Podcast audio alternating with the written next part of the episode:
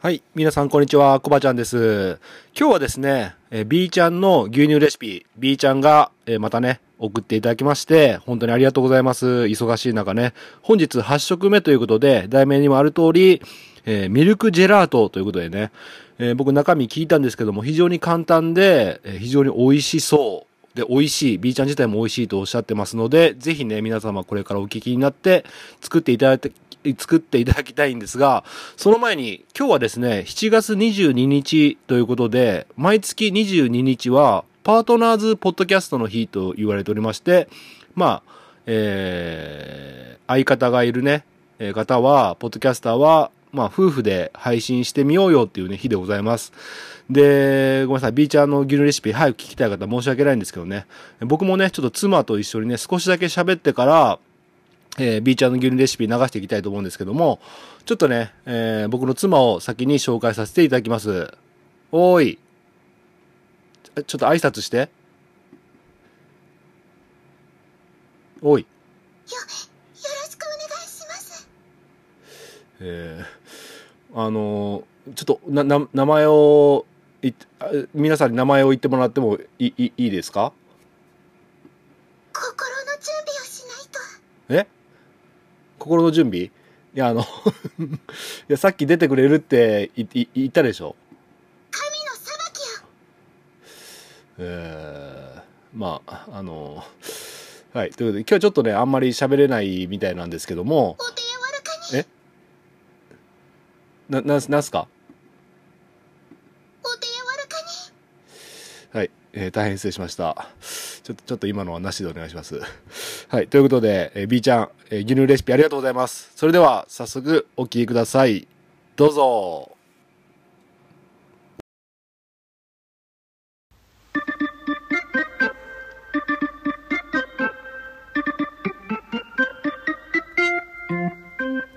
はいどうも北海道の小さな酪農家の娘の B ちゃんでございますこのコーナーは牛乳の価値を高めるための活動乳活の一つとして B ちゃんがこのラジオをお聞きの皆さんに牛乳を使ったレシピを紹介するコーナーとなっています。それでは早速お聞きください。どうぞ。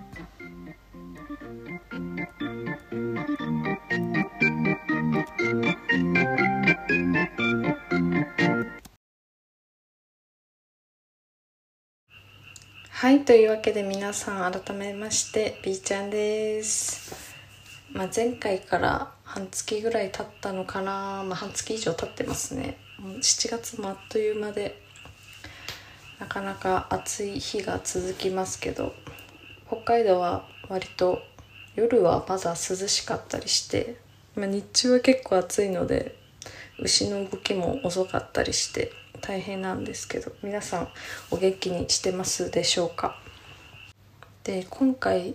の牛乳レシピなんですけど、まあ、夏っていうこともありますしもうあれですね本州の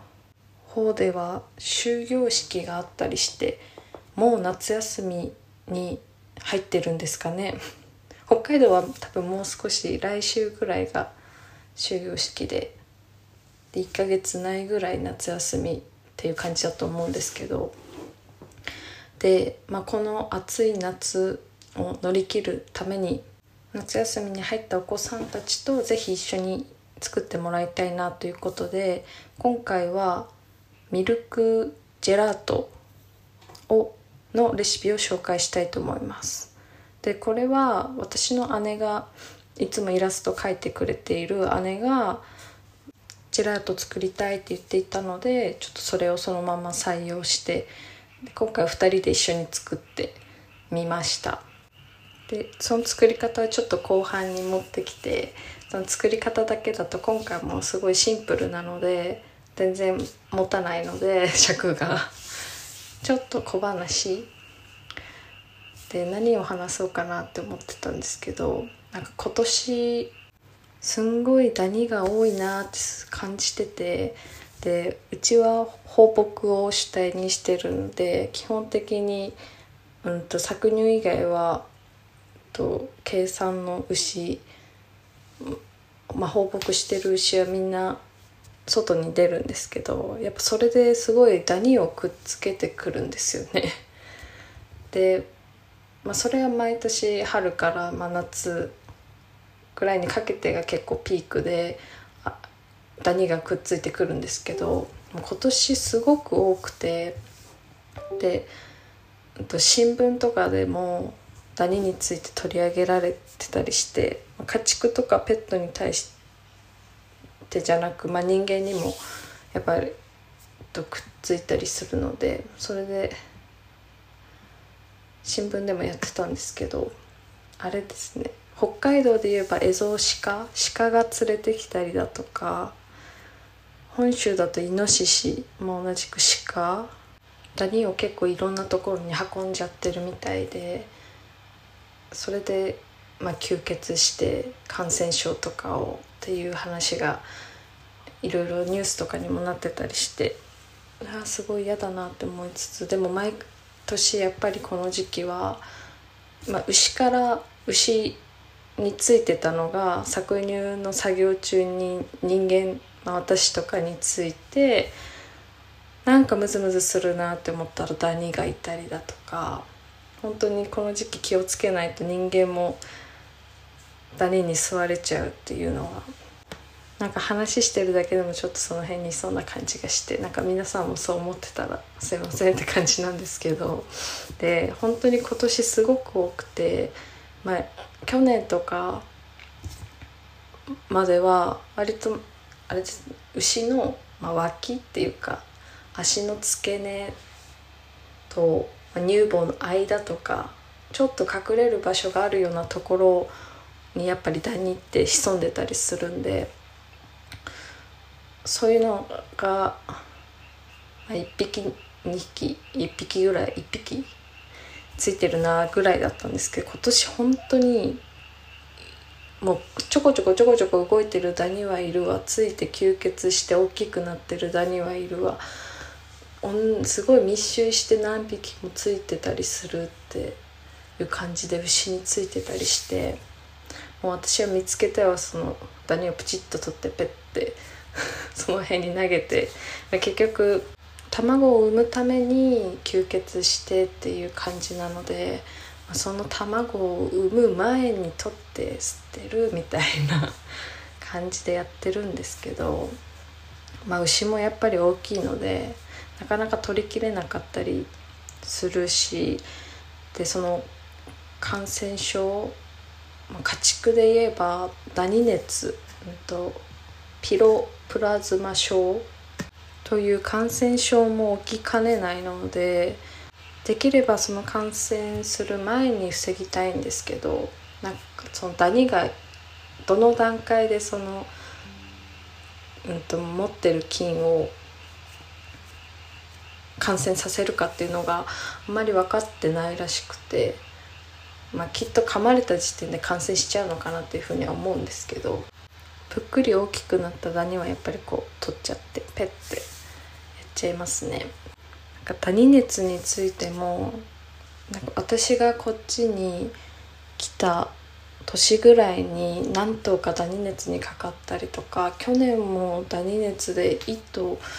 うんと、育成の牛が死んじゃったっていうこともあって、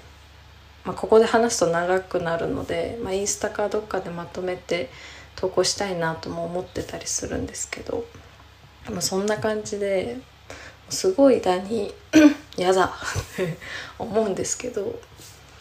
なかなかそのダニへの対処法っていうのはうちではあんまりやってないっていうか全然気にしてなくて今年がすごく多かったから特に気になったっていうのもあるんですけどなのでなんか皆さんもしそういうダニに対しての対策みたいの知ってたりする方がいるんだったらちょっとなんかお話聞きたいなっていうか連絡くださいって。皆さんどう対処してますかっていうのがちょっと気になってこれを機に聞いてみようと思って今話してるんですけど。虫除けとかもあると思うんですけど人間ならまだしも牛に対してってなるとどんだけの量が必要になるんだかっていう感じなので何かいいダニ対策があればぜひちょっとコバちゃんにでもいいので 連絡をぜひください。お願いします。で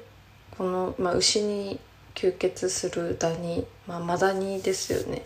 本当に人間に吸血すると結構いろんな感染症をね媒介する可能性があるので本当に働いてる側山入る人とか本当に気をつけていただきたいなっていうふうに思います。気をつけましょう。はい。ということで B ちゃんの小話今日はマダニについてでした。ちょっとねレシピこれからレシピ紹介するのになんか虫の話とかして申し訳ないんですけど。何か解決方法がないかと思ってちょっと聞いてみました。ということでそんな、まあ、虫がたくさん出てくるようなこの暑い夏ですけど是非この後もミルクジェラートのレシピを参考にして暑い夏を乗り切りましょうということでレシピ紹介に入りたいと思います。ではどうぞ。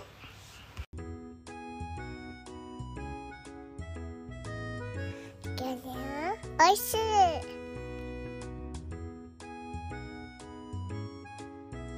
ハッシュタグでつぶやこう。牛乳でスマイルプロジェクト。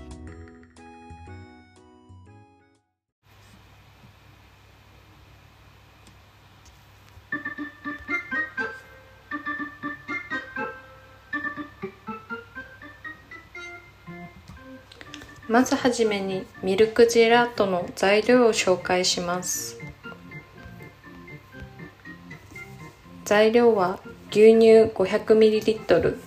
生クリーム 200ml 砂糖 100g バニラエッセンス小さじ1です。次に作り方の紹介です。まずはじめに牛乳と生クリームをお鍋に入れ中火で温めます。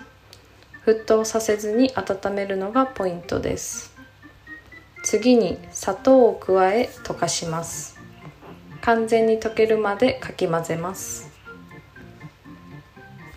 鍋の火を止めバニラエッセンスを加えてよく混ぜます。バニラエッセンス以外の風味を使用する場合はこの時に加えましょう。混ぜた液体をボウルなどに移し完全に冷まします。熱いうちに冷凍すると結晶ができやすくなるので気をつけてください。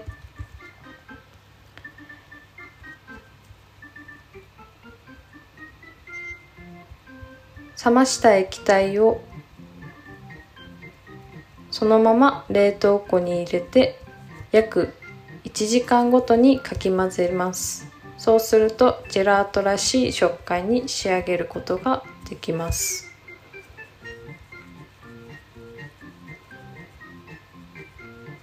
34回かき混ぜたら容器に移し冷凍庫でさらに冷やします。これでミルクジェラートの完成です。はいということでミルクジェラートの作り方は以上になります。で今回もですねあのチャット GPT の AI さんに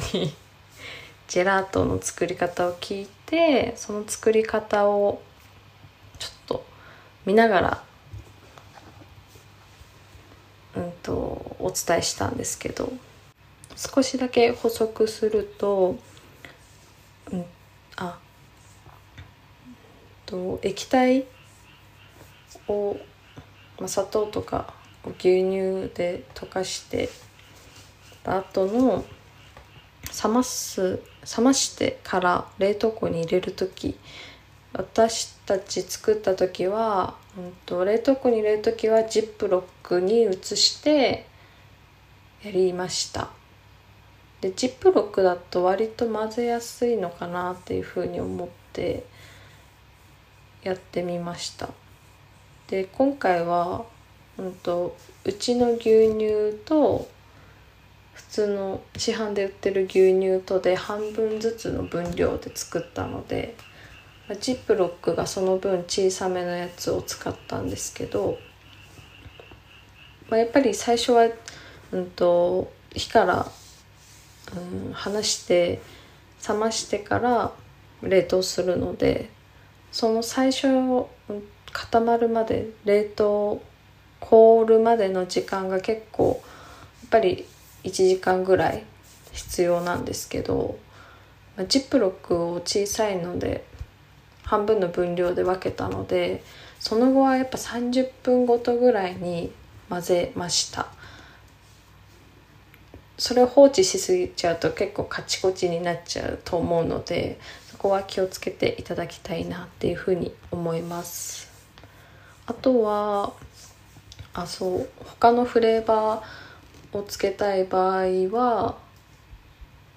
ですね凍らす前にっていう感じだったんでなんか考えてたら牛乳温める時に紅茶をに煮出すとかココアパウダー溶かすとかそんな感じに温めてる時にやっちゃってもいいのかなって思いました。溶かしたり煮出す場合は。ちょっと他のあとは何があるんだ、火から離して冷ましてる時にジャムとか入れていちご風味とかってするのも美味しいのかな。わかんないけど。って感じでいろいろ試せると思うので是非この暑い夏そして夏休みを乗り切るためにお子さんと一緒に作ってみてはいかがでしょうか。あちなみに食べた感想なんですけどめちゃめちゃ美味しかったです。普通に本当売られてるジェラートみたいな味がしてこんな簡単にできちゃうんだとかって思っちゃいました。アイスなので日持ちもすると思うのでぜひぜひ作ってみてください。ということでこんな感じかな今回は。ちょっとね前半ちょっとダニの話マダニの話してたのでちょっとあんまり気分 よくレシピを聞けなかったかもしれないんですけど今年も結構災害が各地で起きたりだとかすごい暑い日が続いて熱中症とかま連日ニュースになったりしてるんですけど皆さん本当に体調には気をつけてこの夏を乗り切りましょうということで以上 B ちゃんの牛乳レシピ第8食目かなでした。それではまたお会いしましょう。バイバーイ。いやー、今日も頑張った。そんな時はこれだよね。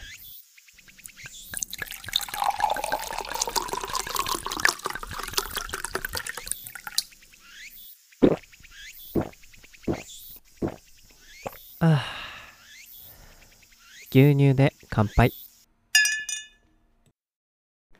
はい。ということで、B ちゃんありがとうございました。ごめんなさい。ちょっとこのままね、B ちゃんの流して終わりにしようかと思ったんですが、まあ、B ちゃんの冒頭の質問、あの、マダニですかね、ダニーガーの被害が非常に深刻まあそこまで気にしてない様子だったんですけども、まあなんとかできればなんとかしたいっていうことなんですが、皆さんどうされてます？で、皆さんパッと酪農家の皆さんだったら頭に浮かんだと思うんですけども、駆虫剤ですよね。で、駆虫剤を主に皆さん使ってると思うんですけども、B ちゃんは使ってないんですかね？で、一応ダニ対策で使われている駆虫剤っていうのは、フルメトリン製剤と、えー、ペルメトリン製剤と、イベルメクチン製剤と、えー、エトキサゾール製剤っていう4種類が、まあ、主にあるんですけども、この中で一番効くっていうのが、フルメトリン製剤って言われてます。で、これは、あの、よく、あの、猫とか犬とかに、ペット飼われてる方やられてると思うんですけども、フロントラインっていうね、いうのを何滴か垂らしたら、まあ、1ヶ月ぐらいはね、ダニとかが寄りつかないっていうことで、結構使われてる方多いと思うんですけども、うちもそうなんですけども、まあ、まあ、試しに、あの、まあ、うちと野良猫とかもね、やってきたりして、そのうちで懐く子とかもいるんですけど、まあ、夏になるとすごいダニが、ダニをつけてくるんですよね。で、そのダニ対策でフロントラインちょっと垂らしてやると、1週間2週間するとね、すっごいね、毛艶が良くなってくるんですよね。で、ダニが体からいなくなって、まあ、かいたりね、かゆそうにしたり仕草もする、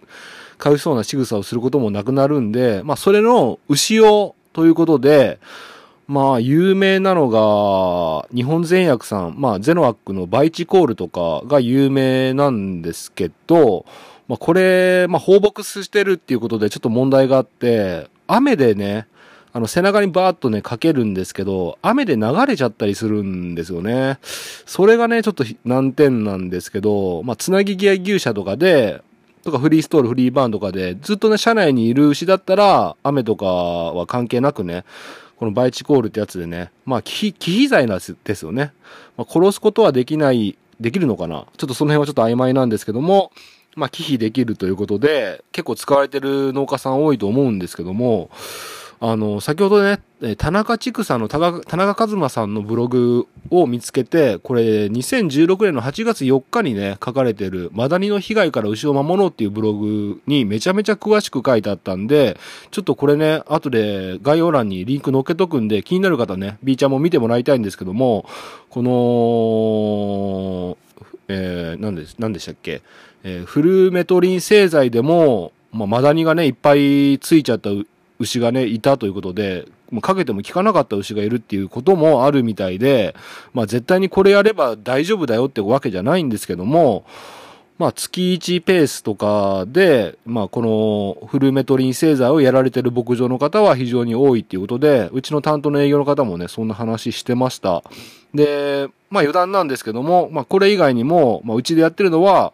まあ全薬さんの商品名で言うと、アイボメックとかね、あとエポリネックスっていうやつで、これはね、内部の寄生虫に結構効くということで、まああの、変異の手術とかすると、まあうちはもう、貫入に入るときにね、アイボメックやったり、まあ、今年はね、もう全頭ね、エポリネックスやってみたんですけども、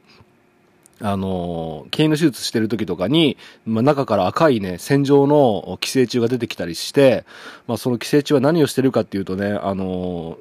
本当は牛が吸収したい栄養をね、横取りして、どんどんどんどん大きくなってきたり、まあその寄生虫、まあいろんな種類があるんでしょうけども、寄生虫が、えー、あの、悪さをして、まあ最悪死に至ってしまう牛も出てきてるということで、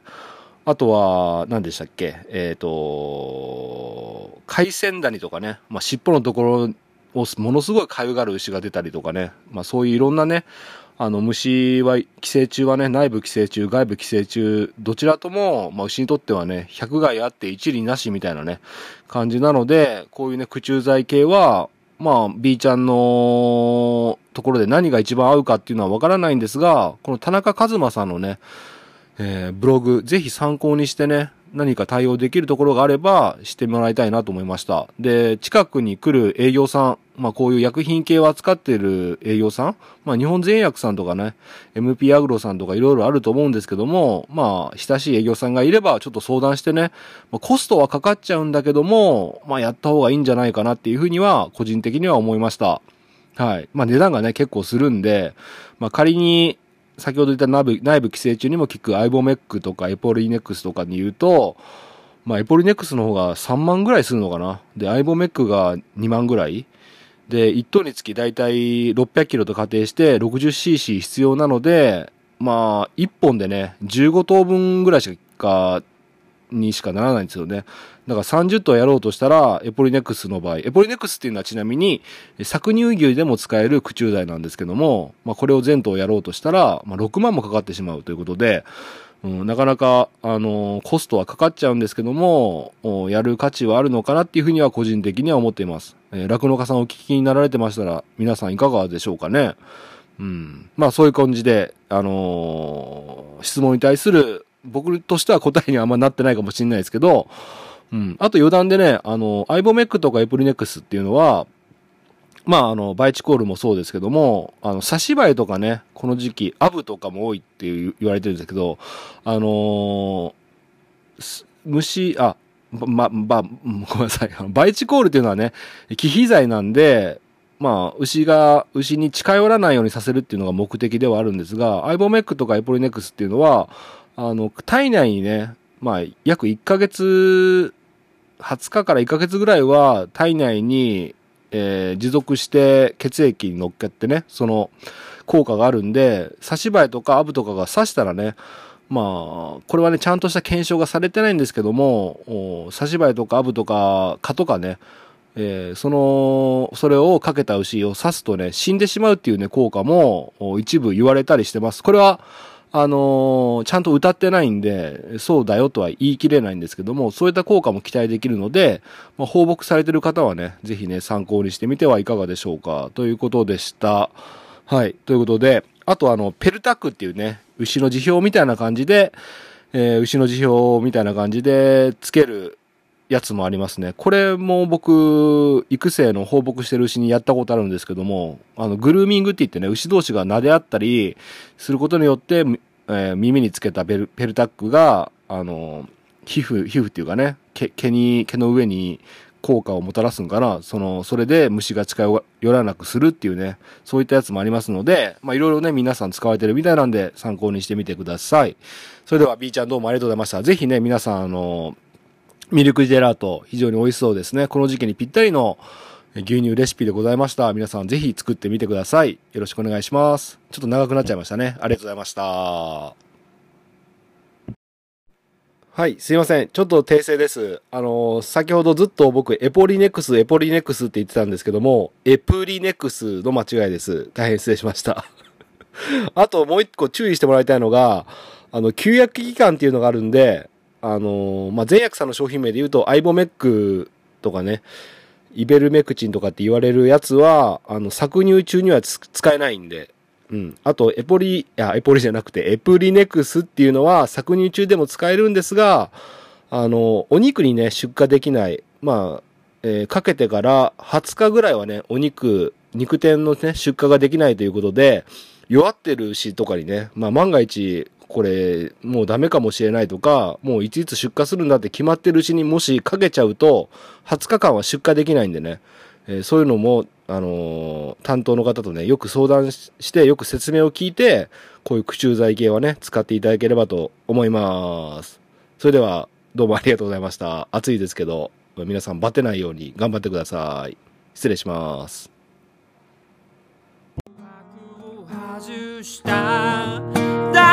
外したダンスしてるよ。When I am a we